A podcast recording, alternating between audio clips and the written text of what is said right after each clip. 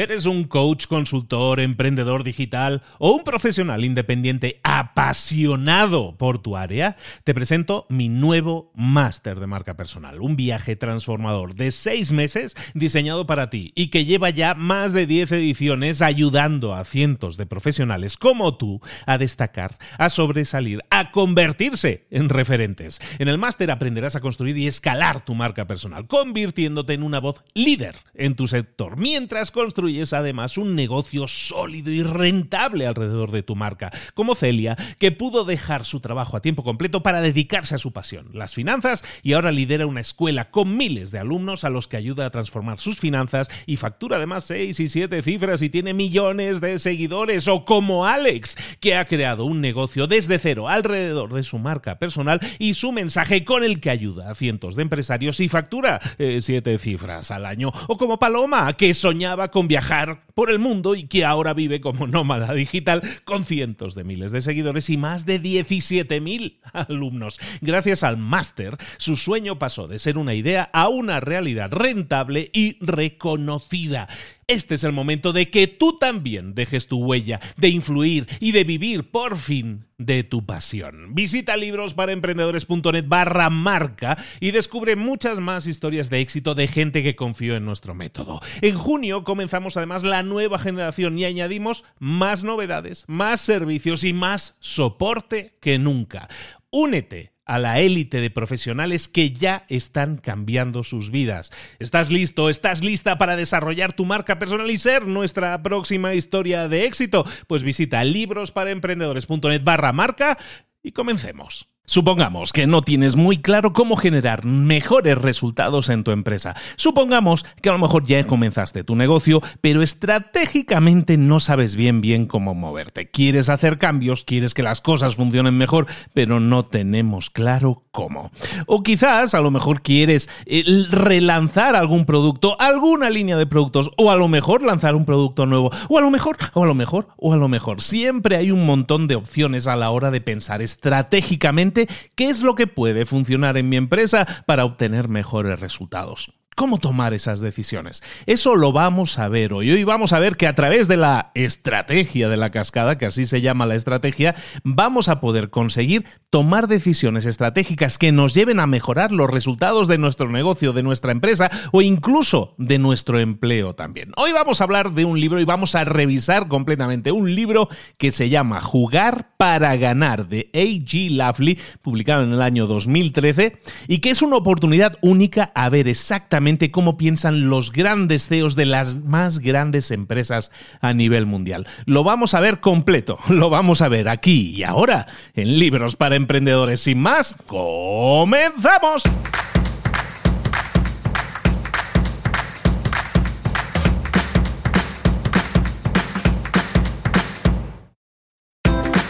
Bienvenidos al podcast Libros para Emprendedores para alcanzar el éxito en cualquier negocio que quieras emprender, debes formarte, debes estudiar, aprender para emprender. Y para ello, no hay nada mejor que un libro. En el podcast Libros para Emprendedores te ayudamos de tres maneras. Primero, seleccionando los mejores libros del mercado para ayudarte a emprender, a mejorar en tu emprendimiento. Segundo, te ofrecemos gratis un resumen de los puntos más valiosos explicados en cada libro. Y tercero, te damos finalmente pasos a seguir para poner en práctica todas esas lecciones aprendidas y así poder acortar tu camino hacia el éxito ya sea marketing, ventas, liderazgo, emprendimientos, mentalización, eh, vamos a analizar lo mejor de lo mejor, de los mejores libros del mercado y te lo vamos a dar todo bien masticadito y listo para ser aplicado. Soy Luis Ramos, empresario y emprendedor, y voy a acompañarte, si me lo permites, en este camino. Sin más, comenzamos. Muy buenas a todos, aquí estamos de nuevo en Libros para Emprendedores con el formato habitual que la gente tanto conoce y muchos me han pedido que, retomemos. Os explico ya, cierro el tema sobre, sobre el melón que habíamos abierto hace unos, unas semanas en el que os preguntaba, oye, ¿qué debería hacer? ¿El formato largo o el formato corto? ¿no?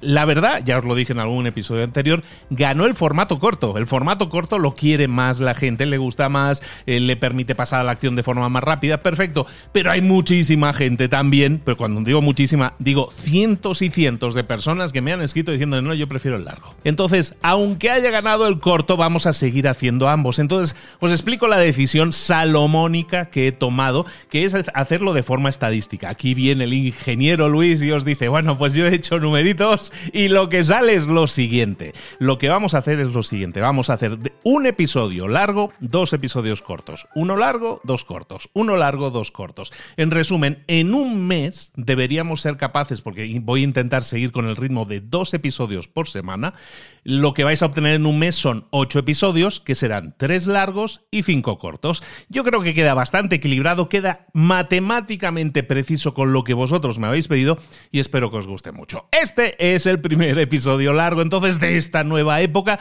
en la que no es, no es ni nueva época ni época ni nada porque seguimos haciendo lo mismo que es irnos a los libros mejores del mercado y extraer las principales lecciones. Hoy vamos a ver de un libro, ya vámonos con el libro. El libro se llama Jugar para ganar. Está escrito en el año publicado en el año 2013 por el señor A.G. Lovely y Roger Martin también y, es muy importante, me encanta este libro porque no es tan habitual, fíjate que no es tan habitual que los super grandes CEOs recientes escriban libros en los que plasmen su estrategia. En este caso, A.G. Lovely, que así se llama el, autor principal, fue el CEO de Procter Gamble de P&G, la de, la, de los champús y las cremas y todo esto. Procter Gamble, que es una de las empresas más grandes a nivel mundial. Entonces, el CEO de Procter Gamble entre el año 2000 y el año 2009 vuelca todo su conocimiento estratégico en este libro que se llama Jugar para ganar. Y aparte recibe la ayuda de este señor Roger Martin, que era consultor también en Procter Gamble en esa época. Entonces, ¿De qué vamos a estar hablando hoy? ¿Vamos a hablar de grandes empresas? No, vamos a ver cómo nosotros podemos aplicar las estrategias de las más grandes empresas para nuestra propia empresa, para nuestro propio negocio, para nuestra propia toma de decisiones y para mejorar, para obtener mejores resultados. Lo que vamos a estar viendo en este episodio es, eh, es, revisar lo que en el libro llaman la estrategia de la cascada. La estrategia de la cascada básicamente se trata de cinco preguntas que tenemos que saber responder. Y si las respondemos adecuadamente, vamos a eh, tener una estrategia muy clara para conseguir mejorar los resultados. Ojo al concepto. ¿Por qué se llama la estrategia de la cascada? Imaginaros una, una cascada que tiene, eh, yo qué sé, como una escalera, ¿no? Que tenemos diversos niveles. Entonces una cascada siempre se nutre, cada nivel se nutre del agua que cae del nivel anterior, ¿no? Va cayendo el, agua y el agua que llega al nivel de abajo es porque ha pasado antes por los otros cuatro. ¿A dónde vamos con esto? Quédate con esa idea, con esa imagen. Y es que la estrategia de la cascada, que se compone de cinco preguntas, significa que la primera pregunta va a generar el mayor caudal y ese caudal de agua en una cascada va a llegar al siguiente nivel, a la siguiente pregunta, y así a la siguiente y así a la siguiente, ¿de acuerdo? Entonces es ultra dependiente cada uno de los niveles de lo que hayamos hecho en el nivel anterior. ¿A dónde voy con esto? No nos podemos saltar ninguna pregunta. Porque si te saltas preguntas, se corta, digamos, la cascada. Bueno, estrategia de la cascada. Responde a cinco preguntas. Te digo ya inmediatamente las cinco preguntas. ¿Y con eso está resumido el libro? No, ni mucho menos. Vamos a ver cómo aplicarlo. Pregunta número uno. ¿Cuál es el propósito de la empresa? ¿Cuál es esa aspiración ganadora que tienes? ¿Cuál es esa aspiración ganadora? Pregunta número uno. Pregunta número dos, ¿cuál es tu mercado objetivo? Pregunta número tres, ¿cómo vas a tener éxito en ese mercado? Pregunta número cuatro, ¿qué capacidades necesita tu empresa para poder ganar? Y quinta pregunta, ¿cómo deberías gestionar tu empresa para poder ganar? Repito, ¿cuál es el propósito o la aspiración ganadora? ¿En qué mercado sería la segunda? ¿Cómo vas a tener éxito en ese mercado? ¿Qué capacidades necesitas para tener éxito? ¿Y cómo vas a gestionarte para tener éxito? Claro, son preguntas, evidentemente, ya veis que son muy estratégicas. Cada pregunta depende de, la respuesta para poder pasar a la siguiente. Y cada vez que pasas a la siguiente, lo que haces es alimentar la siguiente con los resultados de la anterior. Por eso es importante no saltarse ninguna. en grandes empresas, normalmente hay decisiones individuales que afectan también en cascada, ¿no? E, en cada conversación que tú puedas tener. Por ejemplo, si tú tienes una estrategia de marca que a lo mejor quieres que tu empresa sea se posicione a nivel mundial, ah, entonces vas a, hacer, vas a tomar decisiones en estas preguntas que son súper estratégicas a nivel empresa, a nivel compañía, pero siempre van a haber esa interdependencia en las preguntas. Todos los empleados de una empresa, desde el CEO hasta el último vendedor que haya en la empresa, tienen que tomar este tipo de decisiones estratégicas. Estas cinco preguntas se las puede hacer cualquier persona en una empresa, desde el CEO si tú eres el dueño de la empresa, hasta si eres un empleado y lo que quieres es crecer. Vamos a, verlo desde el punto de vista del último empleado, un empleado que está en una de las sucursales, en una de las tiendas de esta empresa, por ejemplo, suponiendo que es una empresa que tenga sucursales. Imagínate un empleado en esa, en esa tienda que dice, toma la siguiente decisión, voy a hacer esto de la cascada, que dice Luis de las cinco preguntas, y se hace las cinco preguntas. Ese empleado de tienda decide que quiere ser el mejor o la mejor vendedora de toda la región. Esa es la respuesta a la pregunta número uno. ¿Cuál es esa aspiración ganadora? En este caso, tener los mejores números de ventas de toda la región.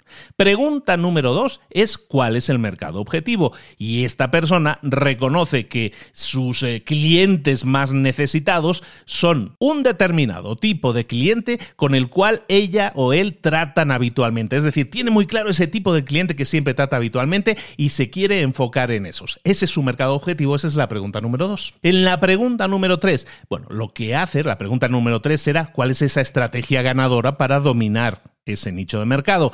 En la, en la, pregunta número 3, a lo mejor este vendedor o esta vendedora de la tienda dice, bueno, pues hay una serie de formas que yo puedo utilizar a la hora de, de ser más proactivo, por ejemplo, intentando contactar a todas las personas que ya han comprado en el pasado, intentando hablar con todos tipos de personas para aprender eh, estrategia de ventas, leerme o escucharme no sé cuántos podcasts de ventas y con eso voy a tener estrategias ganadoras que voy a poder aplicar a este nicho de mercado. La pregunta número cuatro es capacidades. ¿Cuáles son las capacidades necesarias para tener éxito? Entonces esta persona, este vendedor dice, vale, yo ya me he informado, ya sé cómo quiero tener éxito, entonces ya tengo mi estrategia, entonces voy a crear mi propia estrategia para el éxito que a lo mejor incluye una serie de llamadas, que a lo mejor incluye una serie de mails, que a lo mejor incluye una serie de visitas a clientes potenciales y todo eso es las capacidades necesarias para que esa estrategia tenga éxito. Y la quinta, la quinta pregunta era, ¿cuáles son los, los sistemas de gestión que vamos a utilizar para que esto tenga éxito? Y esta persona decide crear una serie de sistemas, que en su caso, como solo, entre comillas, solo es una vendedora o un vendedor, lo que hace es crear una serie de guías, una serie de guiones también que le ayudan a mejorar cada vez más en la forma en que se dirige a sus clientes y en la forma en que consigue cerrar ventas. Y las guías a lo mejor las utiliza para regalarlas a sus clientes para que vean que ella se preocupa o que él se preocupa y que lo que quiere es conseguir que esas personas tengan resultados. En definitiva, crea sistemas que en su caso pueden ser guiones, pueden ser guías, ese tipo de cosas. Claramente, si tú eres el CEO de una empresa, las decisiones estratégicas que tomes probablemente sean muy diferentes a las decisiones que estaba tomando esta persona que, estaba en una sucursal vendiendo. Pero son decisiones que hay que tomar. Este empleado o esta empleada está jugando para ganar. Y eso es una parte esencial de la estrategia de la cascada. Tienes que tomar decisiones que expresen tu propósito, no por competir, no por ser competitivos, sino por ganar.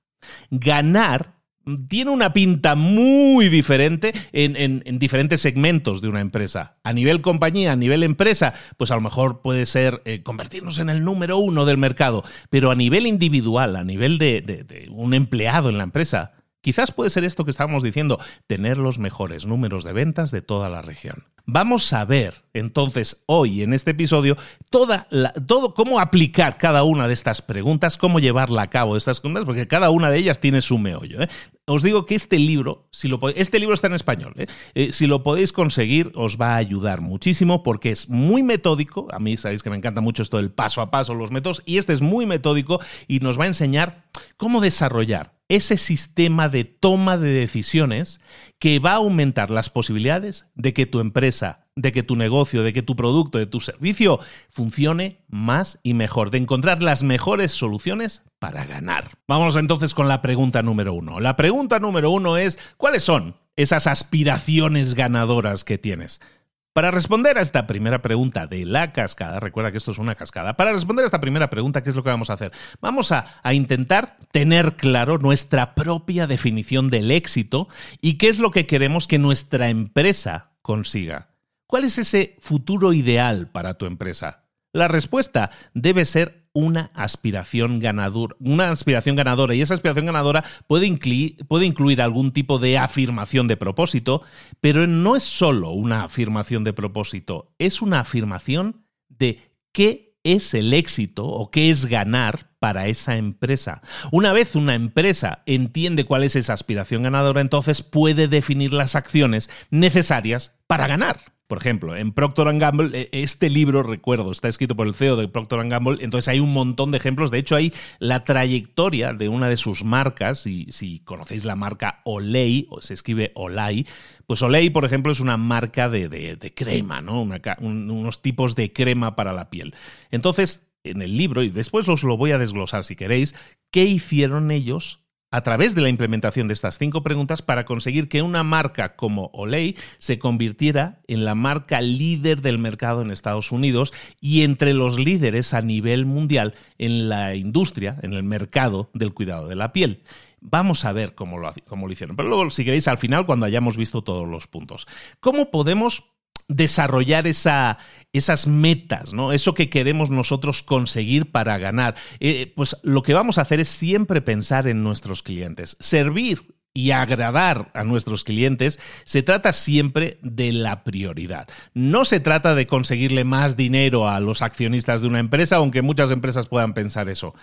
Si los clientes no están contentos, sin clientes nunca vamos a tener ni oportunidad, ni siquiera vamos a oler el éxito, menos ganar. Por ejemplo, hay una serie de empresas muy conocidas, por ejemplo Nike. Pues Nike tiene una, una afirmación de empresa, una misión, que es traer inspiración e innovación a todos los atletas del mundo. En esta afirmación de Nike vemos que habla de los clientes, de los atletas del mundo, de cómo agradarles, de cómo llenar su necesidad. No está hablando de los inversores, de los accionistas de Nike. De hecho, de lo que se habla es de la victoria. Ganar para ellos significa convertirse en el mejor o en el líder entregando ese servicio, entregando ese resultado. Es decir, escogemos un resultado y queremos ser los mejores escogiendo ese resultado, pero el resultado nunca es nuestro. El resultado siempre es el resultado para el cliente. Por lo tanto, ¿qué tenemos que hacer? Investigar las necesidades de nuestros clientes y luego crear una, una pues ahora sí, una, una solución a medida eh, en nuestra empresa o una, o una misión, digamos, a medida de nuestra empresa que nos permita ser los mejores entregando ese servicio. Recuerda esto, y eso es muy muy importante que una cosa es definir aspiraciones y otra muy distinta es conseguir alcanzarlas.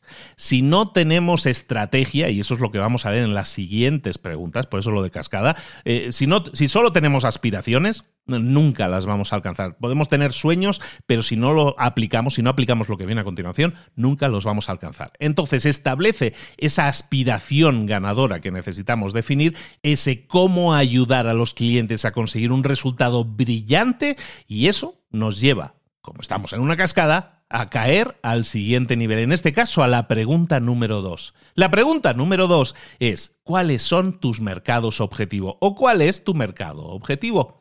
Y esta pregunta, esta segunda pregunta es quizás la más crítica a la hora de construir una estrategia ganadora. ¿Por qué? Porque nos está preguntando básicamente en qué campos de batalla nos vamos a tener que arremangar para luchar. En otras palabras, la audiencia a la cual nos dirigimos.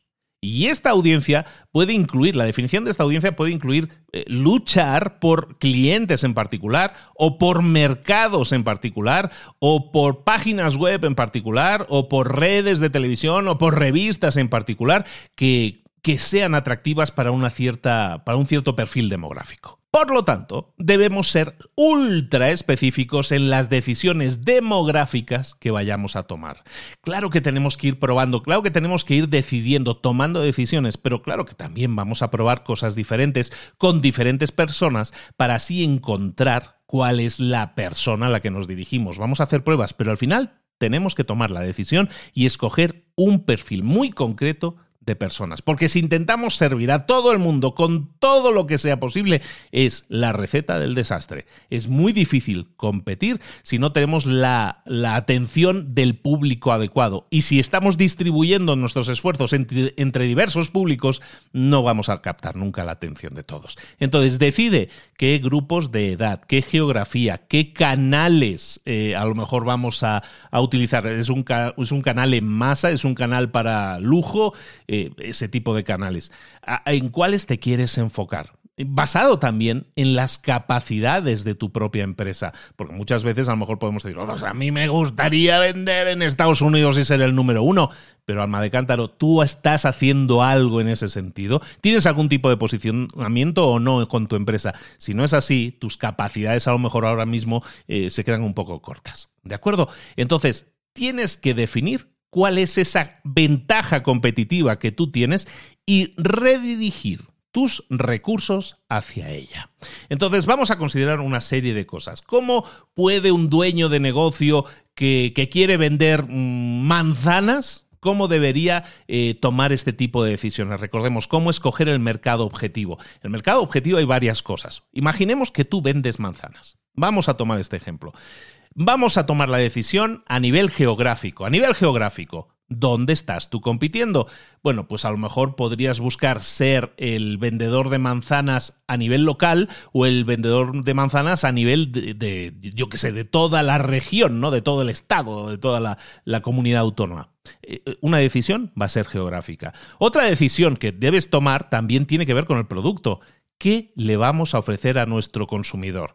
A lo mejor debería plantar nuevos tipos de árboles de manzanos para así tener manzanas amarillas, manzanas verdes, manzanas rojas.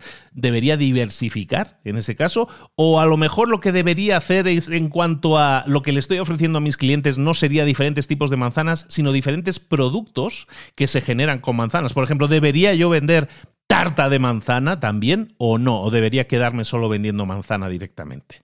Esas decisiones tú las tienes que tomar. A nivel de consumidores, a nivel de clientes, ¿A quién te estás dirigiendo? ¿Debería dirigirme solo a, gente que está en mi círculo cercano, familia y amigos, porque estoy comenzando la empresa? ¿O a lo mejor debería buscar un contrato un acuerdo de distribución con una serie de marcas que así me permita vender muchísimo más? Ahí interviene también la cantidad de producto que puedas entregar. Pero también tienes que tomar decisiones en cuanto a la distribución qué estrategia vas a utilizar para llegar al cliente final. A lo mejor deberías poner una tiendita allí eh, delante del huerto para que la gente venga y compre, o a lo mejor deberías dirigirte a las tiendas de que venden fruta y verdura y llevarles ahí una serie de cajas todas las semanas. Preguntas en cuanto a la producción. Esta que hemos dicho ahora es distribución. Pregunta en cuanto a la producción. ¿Qué tanta producción de producto puedes llevar? A cabo a buen puerto en un mes, por ejemplo, o en una semana. ¿Deberías contratar a trabajadores que te ayuden con el empaquetado, que te ayuden con el encajado de todo esto? ¿Cuántos trabajadores deberías tener en cuenta? Como ves, hay un, todo un montón de preguntas que tienen que ver con cuáles son tus mercados, que no son solo las personas, que sean los consumidores, sino también decisiones geográficas, decisiones del producto que le vas a entregar, decisiones de distribución, decisiones de producción todas esas decisiones te permiten entonces decir, vale, esto es lo que quiero.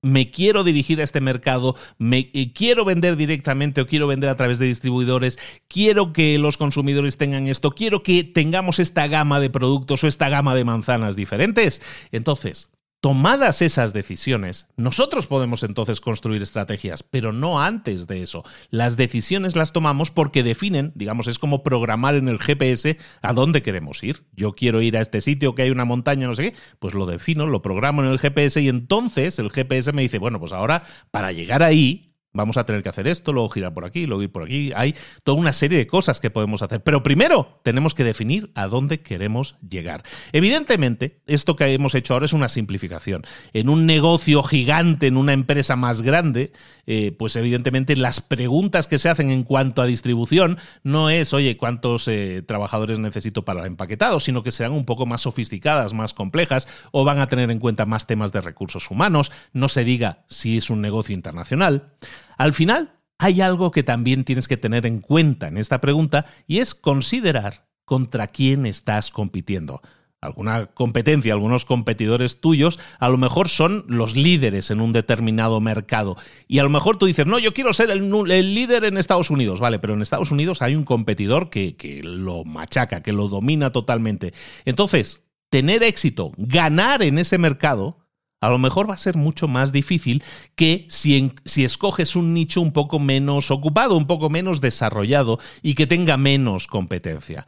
No importa qué tan bueno sea el resto de tu toma de decisiones si a lo mejor estás haciendo una estás tomando una decisión en esta segunda pregunta con la cual es imposible llegar a buen puerto, con la cual es imposible ganar. Pero recuerda siempre, y esto lo vamos a ver ahora en preguntas posteriores, si tu empresa puede dar algo único, algo memorable, algo diferente al mercado, en un mercado que ya está muy competido, entonces incluso así pueden llegar a la cima, pueden ganar, pueden ser el número uno. Solo recuerda que la meta no es competir. La meta es ganar. Ahora sí, vamos con la pregunta número tres. Hemos decidido ya en qué mercados, canales y todo eso queremos trabajar. La pregunta número tres es, ¿cómo planeamos tener éxito en esos mercados?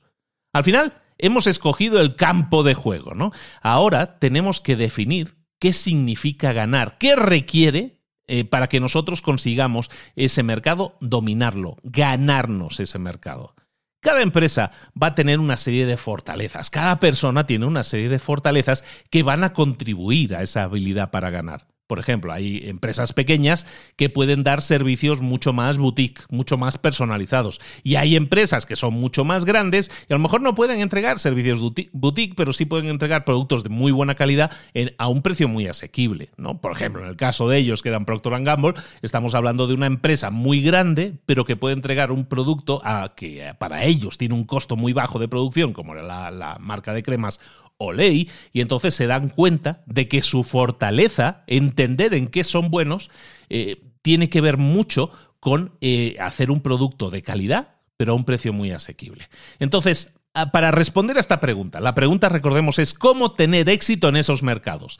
Para tener éxito en un mercado hay solo dos caminos posibles. Dos caminos posibles. Uno es el liderazgo a través del costo y el otro es la diferenciación. Vamos a ver ambos.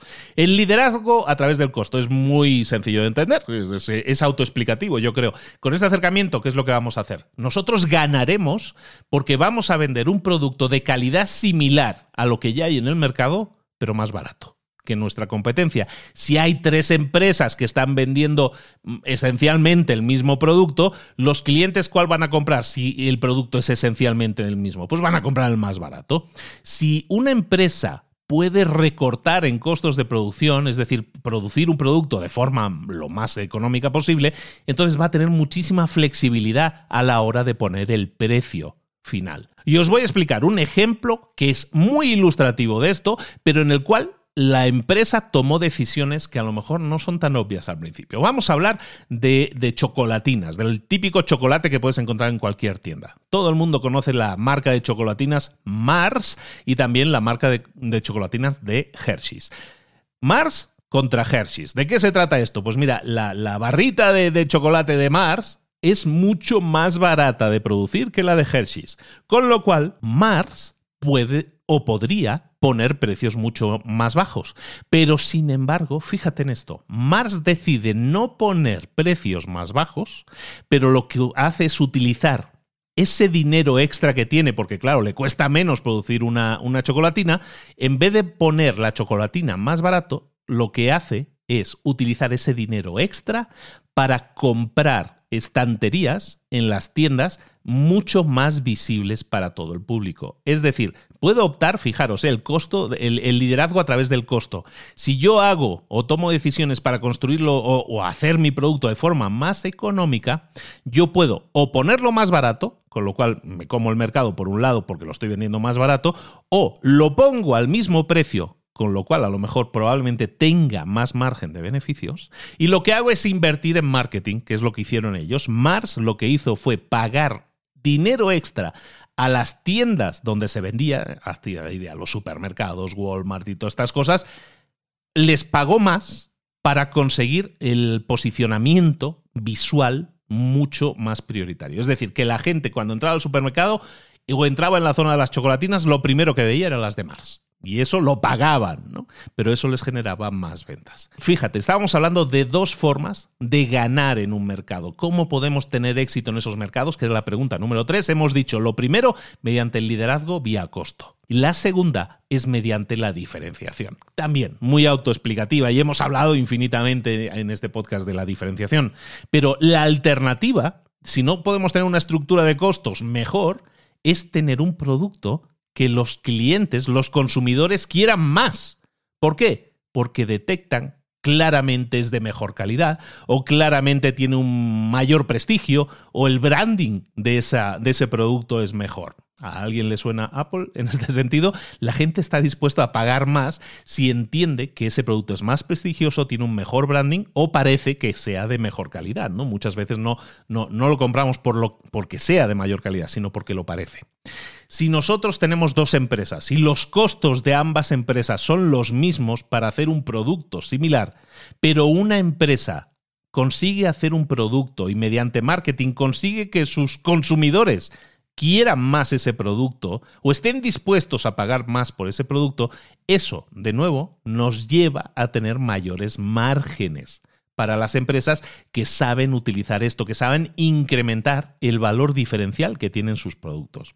Es decir, si yo eh, entiendo o hago entender al mercado en este sentido que estoy vendiendo un producto de una calidad superior, ¿qué es lo que voy a hacer? Voy a ganar más, voy a desarrollar más lealtad y voy a hacer que mi empresa eh, esté menos sujeta a la volatilidad del mercado. ¿Por qué? Porque tengo clientes leales. Tengo unos, unos, clientes que, de nuevo, volvemos al ejemplo de Apple, son clientes leales, que cuando yo saque un nuevo producto van a hacer fila por la noche para, para ser los primeros en comprarlo. Si yo tengo una empresa, un producto, un servicio y soy capaz de transmitir que estoy añadiendo valor a las vidas de mis clientes, los clientes van a hacer fila para comprar mi producto o servicio. Eso es una ventaja competitiva en el mercado y es algo que las empresas cada vez invierten más a nivel de investigación, a nivel de marketing, a nivel de gestión o incluso a niveles de, todos los empleados de su empresa. Recordemos, estamos respondiendo la tercera pregunta, ¿cómo vamos a tener éxito en esos mercados? Opción 1, liderazgo vía costo.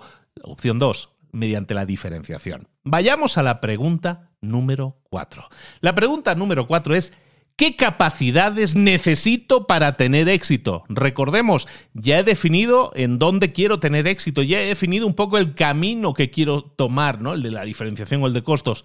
Ahora, para llevar eso a cabo, para hacerlo realidad, ¿qué capacidades necesito para tener éxito, para ganar? Las capacidades son recursos, a lo mejor son habilidades, son competencias que se necesita para triunfar, para encontrar ese mercado y para tener éxito en ese mercado. Entonces hay cinco capacidades o recursos que son esenciales para que tengas éxito. Recurso número uno, conocer y entender a tu cliente necesitas conocer a ese prospecto mejor que el mismo, investigarlo mejor que el mismo, hacer preguntas, hacer test, eh, reunirte con ellos, conocer y entender al cliente. Es una capacidad necesaria para que tengas éxito. Segunda capacidad hoy en día necesaria, la innovación.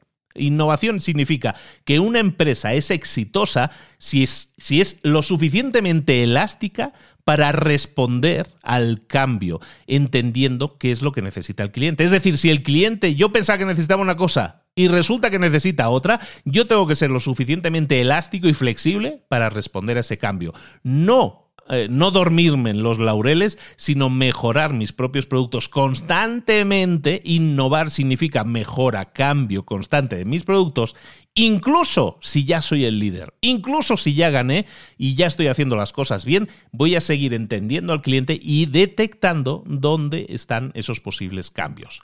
Tercer punto que necesito, capacidad que necesito para tener éxito, es crear una marca fuerte. Y eso es estrategia de marketing. Necesitas una estrategia de marketing que ayude a los clientes a reconocer fácilmente quién eres y a construir confianza en ti. Luego, es muy importante, cuarta capacidad que tienes que desarrollar es la habilidad de maniobrar rápido, de llegar al mercado rápido. Una cosa, lo que decíamos antes, es capacidad de, de modificar, ¿no? de innovar, dependiendo de cómo el mercado cambie. Pero lo más importante también que tenemos que desarrollar es ser capaces de llegar al mercado rápido, de, de maniobrar de forma rápida.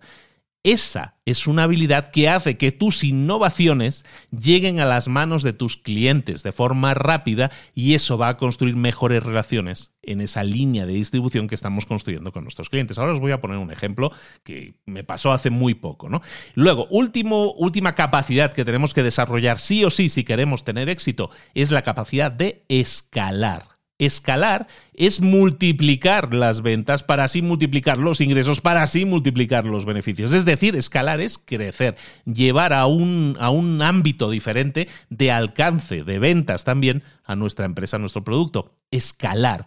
Y para poder escalar de forma exitosa, con lo cual vamos a tener mejores márgenes y encima eso va a significar mayores beneficios, tenemos que trabajar en entender nuestros mercados globales. A lo mejor yo estoy empezando en un mercado más pequeño, pero hoy en día, en el mundo en que nos movemos, lo sabes muy bien, porque ya nos venimos escuchando desde hace un tiempo, estamos en un mercado global. Entender las tendencias del mercado global, entender cómo llegar a un mercado global implica una serie de problemas a solucionar. A lo mejor problemas de logística, a lo mejor problemas de producción. A lo mejor problemas de marketing. Bueno, todo eso son necesarios que los entendamos para poder escalar de forma exitosa. Estábamos hablando en uno de estos puntos de, aprender a maniobrar rápido, de llegar al mercado de forma rápida. Os pongo el ejemplo de una marca que yo tuve la, suerte de conocer a uno de sus creadores, en este caso creadora, a Dani, Daniela Goico Echea. Dani Goico, bueno, le llamo Goico porque su marca se llama Goico. Goico es una marca de hamburgueserías muy conocida en España, creada por unos empresarios venezolanos, por dos hermanos. Uno de ellos es Dani, Daniela, que es la que yo conocí. Entonces, Dani y su hermano crean la marca Goico y bueno, explicaron en una, en una sesión que tuve la suerte, en un mastermind en el que tuve la suerte de participar, estuvo explicando su experiencia, cómo llegó al mercado. Y algo de lo que, de lo que hablaba mucho es precisamente de llegar al mercado rápido. Y, os ponía, y nos ponía un ejemplo que os traslado directamente, como si lo hubiera explicado ello, como lo hubiera explicado ella. Y era que ellos eh, empezaban, y que ellos no son ni chefs ni nada, ¿no? Pero empezaban a, a invertir cada vez más tiempo en analizar cómo podían innovar y llegar al mercado rápido, que son dos de estas capacidades necesarias para tener éxito. ¿Y qué es lo que hacían? Bueno, básicamente buscaban cómo podían mejorar la hamburguesa X, ¿no? O crear un nuevo modelo, un nuevo diseño de hamburguesa, no diseñar una nueva receta de hamburguesa. Y a lo mejor se ponían el jueves a pensar, a trabajar en un nuevo diseño de hamburguesa. Y a lo mejor hacían varias pruebas. ¿Cuál es la que funcionaba mejor? ¿Cuál es la, más conquistadora? Y se quedaban con una. Y eso a lo mejor sucedía un jueves. Y a lo mejor el viernes y el sábado lo que hacían es una serie de fotos, la típica foto de la hamburguesa, que salga bonita, que, que, salga aquello invitadora, ¿no? Que invite. A lo mejor eso lo hacían el viernes, el sábado, ¿no? Y el lunes, a lo mejor esto comenzó el jueves, este proceso. El lunes esa hamburguesa estaba en las tiendas, estaba la foto, estaban los pósters, estaba todo listo para venderse. Eso son dos cosas que acabamos de ver aquí. Bueno, son más de una es conocer y entender al cliente y entonces una vez conoces y entiendes al cliente y sus necesidades, a lo mejor tomas la decisión de mejorar o cambiar o innovar. Entonces, punto uno, conocer mejor al cliente. Punto dos, innovación. En este caso es, una vez entendemos al cliente, buscamos mejorar nuestros productos. Y también la habilidad de maniobrar y llegar al mercado rápido. Es decir, de los cinco puntos que hemos dicho, esta empresa, este ejemplo que os acabo de poner, estaba aplicando ya solo en eso tres de ellos, pero en realidad estaba aplicando más, porque estaba creando una marca fuerte, que es el cuarto punto, y también lo que hacían era mejorar en sus procesos para que esto pudiera llegar no a una tienda, sino a toda una cadena de tiendas, que es lo que ellos tenían en, aquel entonces, es decir, escalar. Es un ejemplo, yo creo que perfecto, de las capacidades que una empresa necesita para tener éxito, y es el caso de éxito de una empresa muy conocida en España, que bueno, que, en pocos años pegó un éxito de narices. Un éxito es que vino una empresa más grande todavía y se ofreció a comprarla por una millonada, ¿vale? Entonces, Pregunta número 4, ¿qué capacidades necesitamos para tener éxito? Aquí las hemos visto, conocer y entender al cliente, innovar, crear una marca fuerte, maniobrar y llegar al mercado rápido y escalar. Y con este ejemplo yo creo que lo habéis visto o lo podéis entender muy claramente. Pregunta número 5 es ¿cómo podemos gestionar o cómo deberíamos gestionar la empresa para que, para que esto suceda, para que todo esto suceda y tengamos éxito. Piensa que lo que hemos hecho en las preguntas anteriores es definir la estrategia. Entonces la estrategia ya está definida, los pasos a seguir ya están definidos, lo que tenemos que hacer ahora es ejecución. Y a nivel empresa, y ojo, este libro está escrito por uno de un CEO de una mega macro empresa, pero vamos a entenderlo cada uno a su nivel. ¿Cómo debemos gestionar nuestra empresa para para conseguir que esta estrategia funcione. Evidentemente, en una estrategia lo que necesitamos son sistemas de gestión. Sistema de gestión en una gran empresa, lo podemos entender muy fácilmente, son los gerentes, son los managers, son las personas que se encargan de dirigir la implementación, es decir, de dirigir que esto se lleve a cabo y de monitorear toda la estrategia para ver si hay problemas o si hay algo que está sucediendo que requiere de toma de decisiones importantes. ¿Por qué? Porque esto es una cascada. Entonces ahora estamos en la implementación, en la gestión, en, hacer que esto suceda. Y a lo mejor se tomaron decisiones en un punto anterior en la cascada que a lo mejor hay que corregir. Y eso lo sabemos cuando ya estamos implementando. Por lo tanto, en la gestión necesitamos un equipo de gestión y un equipo de monitoreo. La gestión es implementación, es llevarlo a cabo, y el monitoreo puede ser el mismo equipo, pero el monitoreo es ver que todo está funcionando como debería. ¿Y qué pasa? cuando algo no funciona como debería, que es lo más normal. Pues habrá que discutirlo, ¿no? Habrá que debatirlo, habrá que ponerlo encima de la mesa y revisar la estrategia de forma abierta. En el libro nos plantean nosotros lo que hicimos fue definir discusiones o debates estratégicos abiertos de forma periódica. Debates estratégicos abiertos. ¿Eso qué es? Es enfocarse en preguntas estratégicas simples.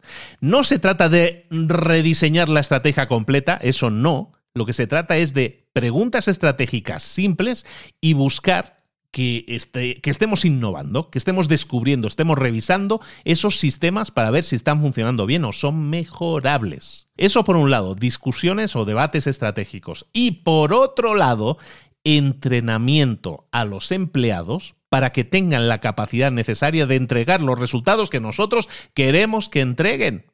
Esto incluye a lo mejor tener un departamento de recursos humanos que ahora no tenemos, o fortalecer el departamento de recursos humanos para que sea capaz de entrenar a los empleados para que puedan, tengan todas las capacidades de entregar a su vez resultados, para establecer oportunidades de crecimiento, de avanzar, de crecer en la empresa, para que de esa manera la gente esté contenta y el resultado de, que de tener gente contenta, gente preparada, gente mm, con todas las herramientas necesarias para producir resultados, es que eso nos, nos permita tener un sistema más engrasado y que funciona mejor y que cada vez va a ir creciendo más. Entonces, Veámoslo con el ejemplo del mismo Procter Gamble, el estudio del caso Cascada eh, de Olay, ¿no? Que estábamos diciendo Olay. Y mucha gente se acordará de esto que voy a decir ahora. En los años 90, P&G o Procter Gamble eh, tenía éxito en el mercado de, de cremas y todo el mercado de cuidado de la piel.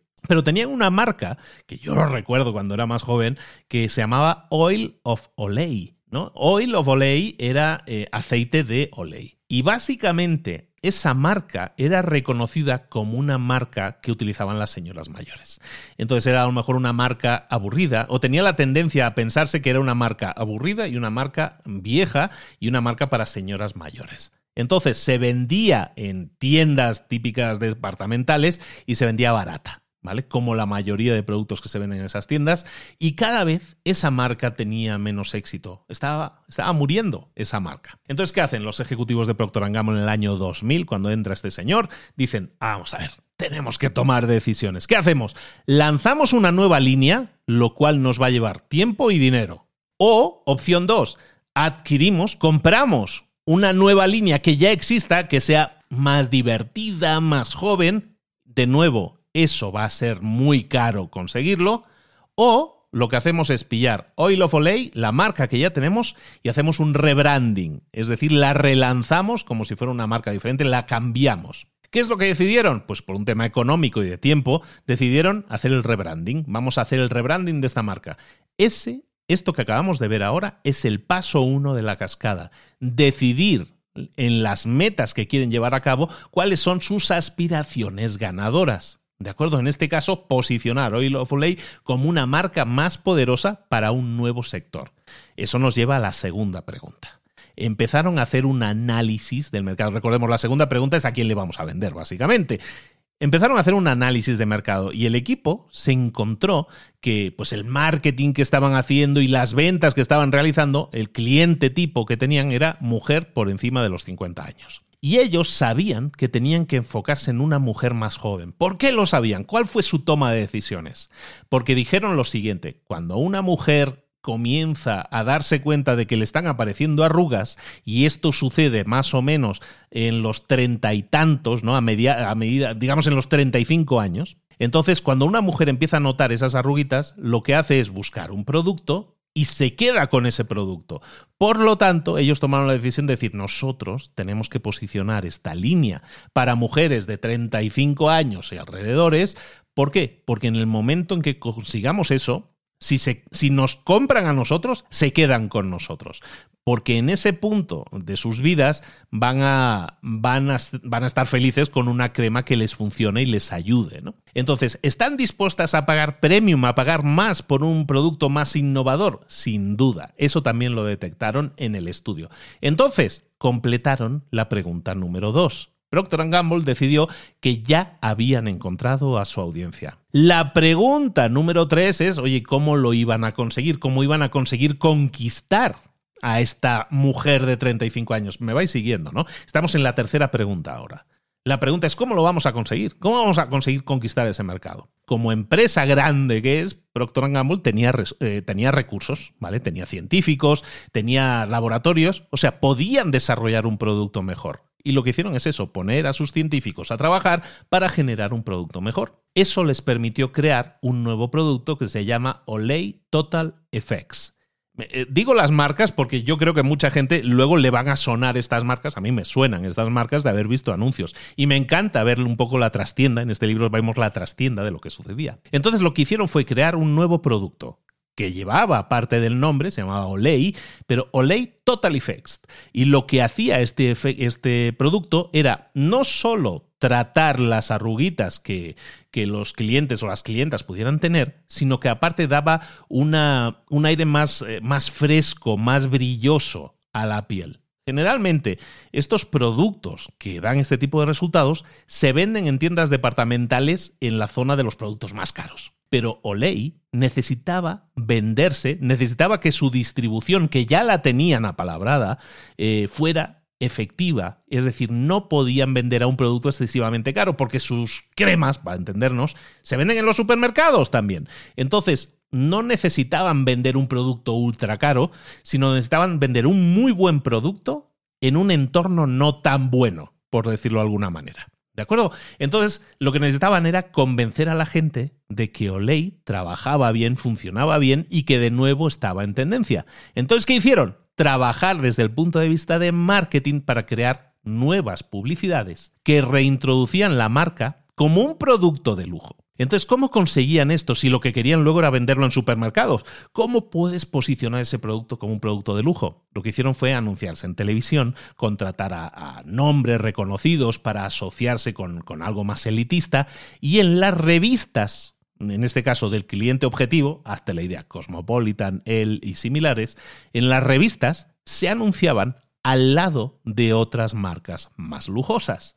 Entonces, si yo veo dos anuncios, abro la página y veo un anuncio en la izquierda y otro a la derecha, y en la derecha veo un anuncio de una marca súper lujosa, y al lado veo un anuncio también poderoso, bien diseñado, de, de Olay, pues estoy inmediatamente asociando que este Olay ahora está al lado de marcas más lujosas. Una vez hicieron esto, estaban creando un producto de alta calidad, porque eso es lo que buscaban, asequible en cuanto a precio, y eso era necesario porque se iba a vender en una, en una zona de distribución que ya tenían y que era a lo mejor mm, buscaba un producto más económico, y entonces empezaron a analizar precios. ¿eh? Perdona que me detenga, pero espero que te guste tanto como a mí este caso, ir paso a paso en este caso. Lo que hicieron entonces es definir precios. Venga, a ver, ¿qué precio definimos para esta crema? Y empezaron a hacer análisis con pruebas de precios. En un Walmart, en, un supermercado, en una cadena de tiendas, empezaron a poner un precio a 13 dólares. Luego vieron que ese a 13 dólares funcionaba muy bien y, atraía compradores en masa. Luego hicieron una segunda prueba y pusieron el producto a 16 dólares. Y ahí vieron que el interés bajó muchísimo. Pero luego fíjate, pusieron todavía a un nuevo precio, a 19 dólares, mucho más caro. Y el interés aumentó dramáticamente. Entonces se dieron cuenta de que el precio perfecto no era el más barato, si no era el más caro de los que habían probado dentro de una liga de precios baratos. ¿Vale? Entonces lo que hicieron es darse cuenta de que 19 dólares era el precio perfecto que atraía tanto a compradores en masa como a compradores de lujo, digamos, y entonces tenían el producto perfecto en el precio perfecto para atraer a los dos tipos de compradores, al comprador de lujo y al comprador en masa. Trabajaba en ambos canales. La marca o ley relanzó completamente, siguiendo esto que acabamos de decir ahora, es eh, cómo tomó las decisiones sobre la pregunta 1, 2, 3 y 4, y lo que hizo fue lanzar este producto en masa. Consiguió, ha conseguido durante dos décadas conseguir unos, unos eh, beneficios inmensos. Durante todos estos años, Procter Gamble se ha convertido en la empresa que mejor entiende, en el caso de, este, de cuidado de la piel, que mejor entiende su mercado y ha visto como todos sus productos, utilizando esta estrategia en cascada, han tenido éxito. Y esa es la forma como han gestionado todo esto, es decir, la respuesta a la pregunta número 5. Ahora bien, llegados a este punto, ya está más o menos distribuido todo el conocimiento que teníamos del libro. Ahora te voy a dar algo que es muy interesante que aparece en el libro, que son siete pasos son los siete pasos que tú tienes que seguir si quieres empezar a poner en práctica esta estrategia de cascada. Evidentemente, responder a estas preguntas, pero vamos a ponerlo, vamos a aterrizarlo todavía, todavía más. ¿Cómo hacer para conseguir una estrategia que sea exitosa? Lo que vamos a hacer es seguir estos siete pasos. Paso número uno, escoger un enfoque único. Ante un problema, nosotros podemos encontrar múltiples formas de solucionarlo. Entonces lo que vamos a hacer es hacer ese tipo de sesiones, lo que se llama el brainstorming o tormenta de ideas, que es básicamente reunirte toda la gente y vomitar ahí toda una serie de ideas, sin orden ni concierto, sin, sin criticar ninguna, simplemente encontrar todos los acercamientos posibles. Por ejemplo, a lo mejor reducir costos, eh, o a lo mejor eh, prescindir de algunos empleados para reducir costos, o a lo mejor eh, reducir los, em, los camiones que vamos, a, que vamos a utilizar para distribución. En definitiva, buscar cómo podemos tomar decisiones y algunas pueden ser positivas, otras pueden ser negativas. No se critica ninguna. Una vez lo hayamos hecho en este paso número uno, lo que vamos a hacer es preguntarnos qué información es necesaria para saber qué solución es la mejor. ¿Qué información necesitamos saber? Entonces, paso número uno, vamos a, escoger, vamos a escoger un enfoque único. Paso número dos, vamos a imaginar estrategias potenciales. Vamos a pensar en todas esas estrategias para resolver el problema y no vamos, de nuevo, a criticar nada. Vamos a dejar que las soluciones vuelen y lo que vamos a hacer es imaginar resultados positivos para cada una.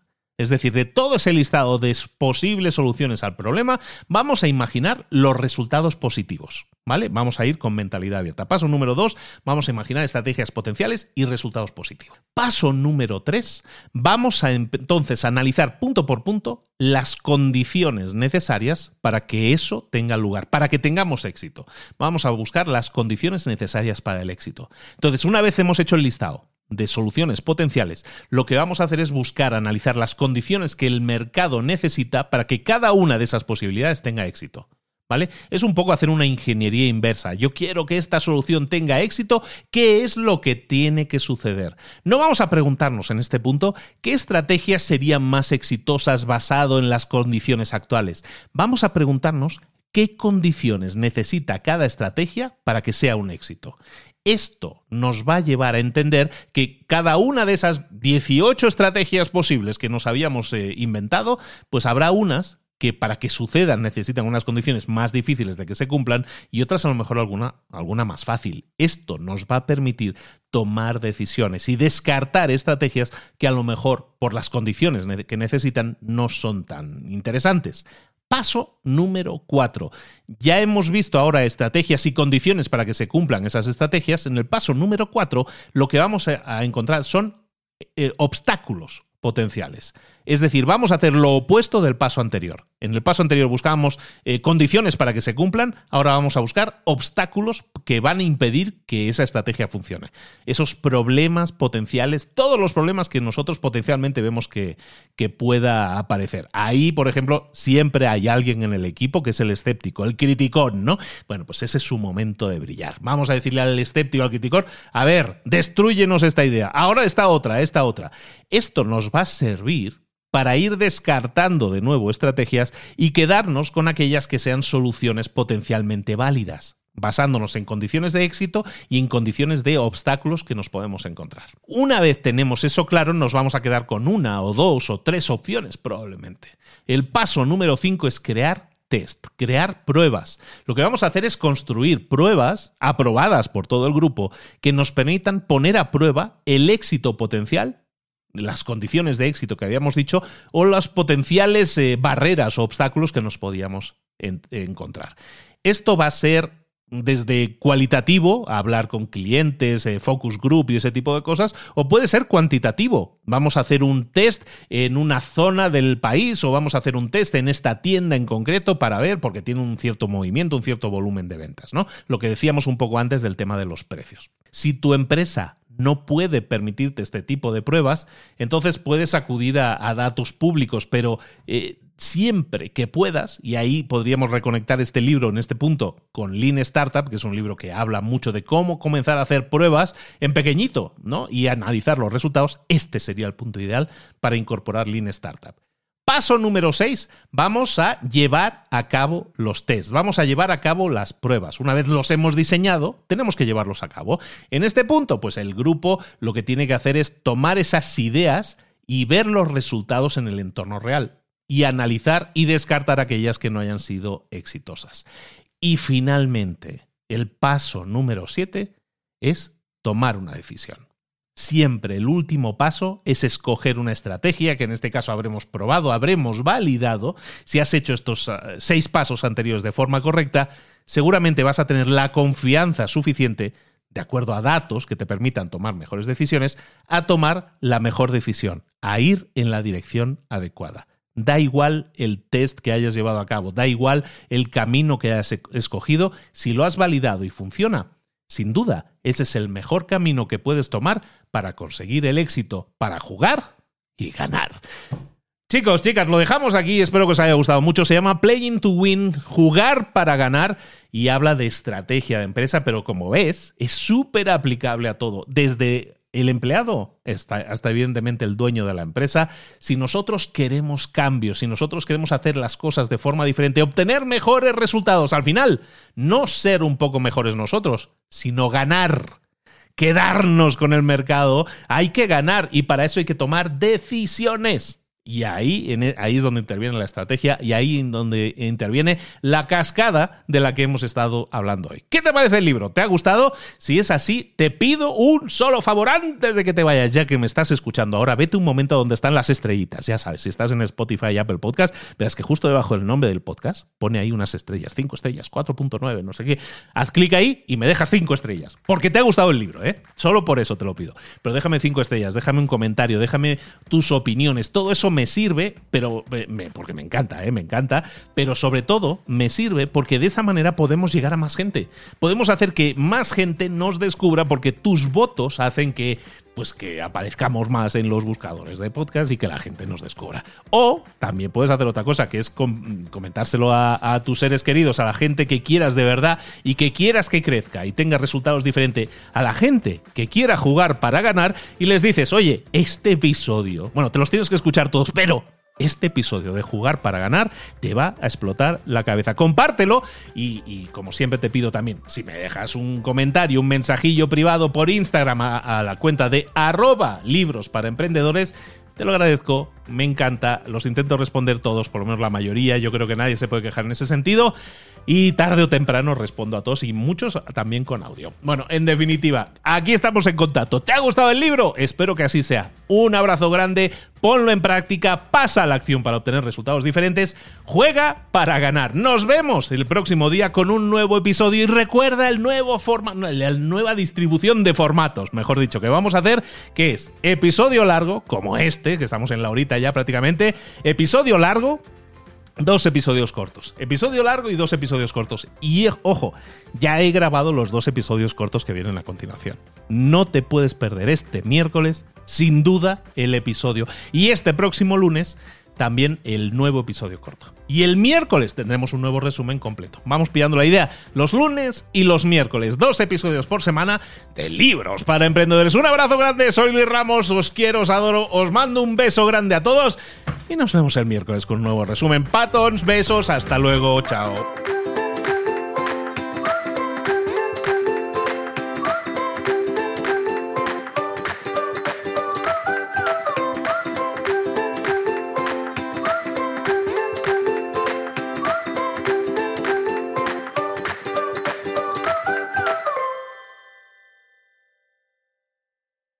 ¿Eres un coach, consultor, emprendedor digital o un profesional independiente apasionado por tu área? Te presento mi nuevo máster de marca personal, un viaje transformador de seis meses diseñado para ti y que lleva ya más de 10 ediciones ayudando a cientos de profesionales como tú a destacar, a sobresalir, a convertirse en referentes. En el máster aprenderás a construir y escalar tu marca personal, convirtiéndote en una voz líder en tu sector, mientras construyes es además un negocio sólido y rentable alrededor de tu marca, como Celia, que pudo dejar su trabajo a tiempo completo para dedicarse a su pasión, las finanzas, y ahora lidera una escuela con miles de alumnos a los que ayuda a transformar sus finanzas y factura además seis y siete cifras y tiene millones de seguidores, o como Alex, que ha creado un negocio desde cero alrededor de su marca personal y su mensaje con el que ayuda a cientos de empresarios y factura eh, siete cifras al año, o como Paloma, que soñaba con viajar viajar por el mundo y que ahora vive como nómada digital con cientos de miles de seguidores y más de 17.000 alumnos. Gracias al máster, su sueño pasó de ser una idea a una realidad rentable y reconocida. Este es el momento de que tú también dejes tu huella, de influir y de vivir por fin de tu pasión. Visita librosparaemprendedores.net barra marca y descubre muchas más historias de éxito de gente que confió en nuestro método. En junio comenzamos además la nueva generación y añadimos más novedades, más servicios y más soporte que nunca. Únete a la élite de profesionales que ya están cambiando sus vidas. ¿Estás listo? ¿Estás lista para desarrollar tu marca personal y ser nuestra próxima historia de éxito? Pues visita librosparaemprendedores.net barra marca y comencemos.